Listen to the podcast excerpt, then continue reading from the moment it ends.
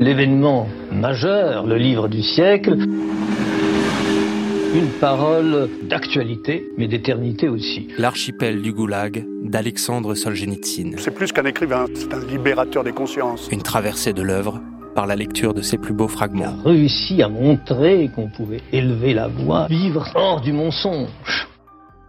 Язык – это живое дерево, вот живое дерево, живой ствол. И в нем все уже есть. Épisode 1 Le triton de l'archipel.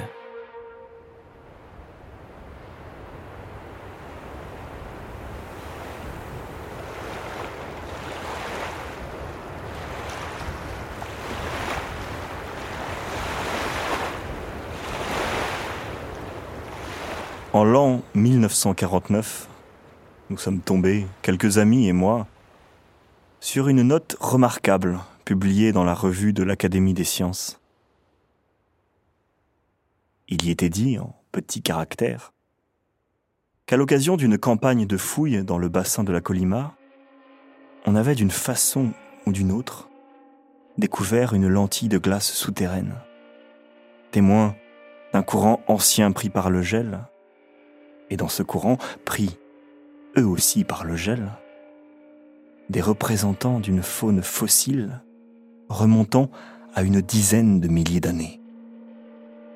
Poissons ou tritons, ils s'étaient conservés dans un tel état de fraîcheur que les participants, la glace, une fois fondue, les avaient mangés sur le champ, avec plaisir.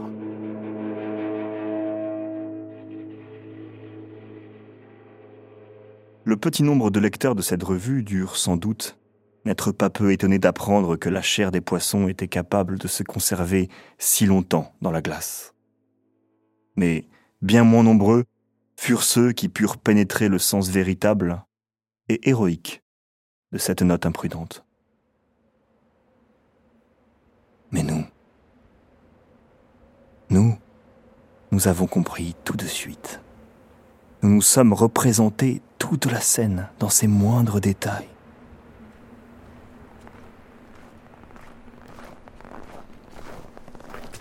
Les participants fendent la glace avec une précipitation exacerbée. Ils foulent aux pieds les sublimes intérêts de la science, ils jouent des coudes, et voilà, ça y est, ils se disputent les morceaux d'une chair millénaire, ils les traînent jusqu'au feu. Là, il les dégèle, puis il se rassasie.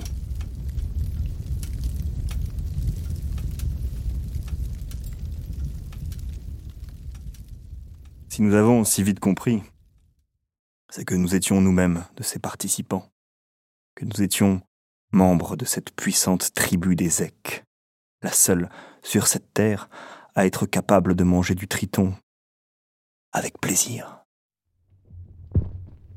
Quant à la Colima, c'est l'île la plus importante, la plus célèbre, le pôle de férocité de cet étonnant pays du goulag, déchiqueté par la géographie tel un archipel, mais soudé par la psychologie tel un continent, de ce pays quasi invisible, quasi impalpable. Cet archipel, tel des parcelles enclavées, a découpé et couvert de tachetures l'autre pays, celui qui le contient. Il s'est incrusté dans ses villes, il surplombe ses rues. Et certains pourtant n'ont absolument rien deviné. De très nombreux autres en ont entendu parler, plus ou moins vaguement.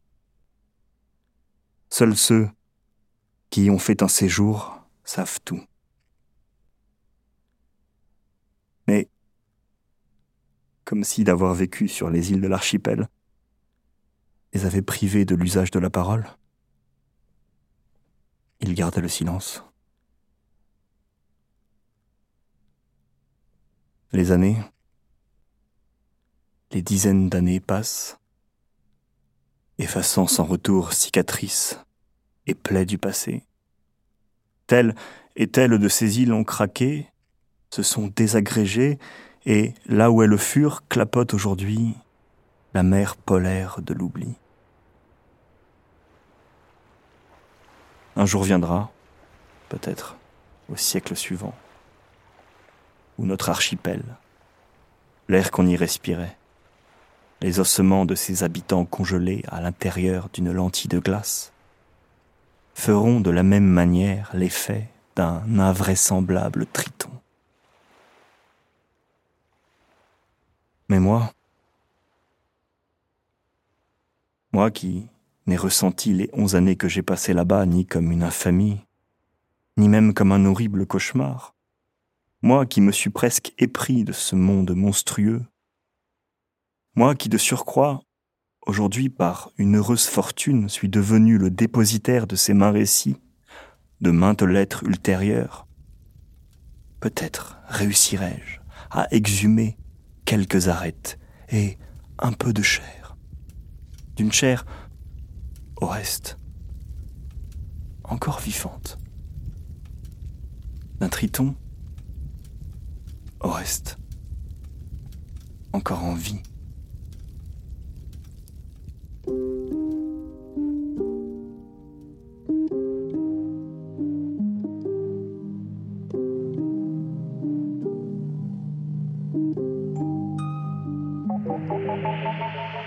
Une création Les yeux dans les poches, en partenariat avec le Centre culturel Solzhenitsyn. Lecture et adaptation, Grégoire Loupoukine. Réalisation, César Forget. Musique, Guillaume Revillon.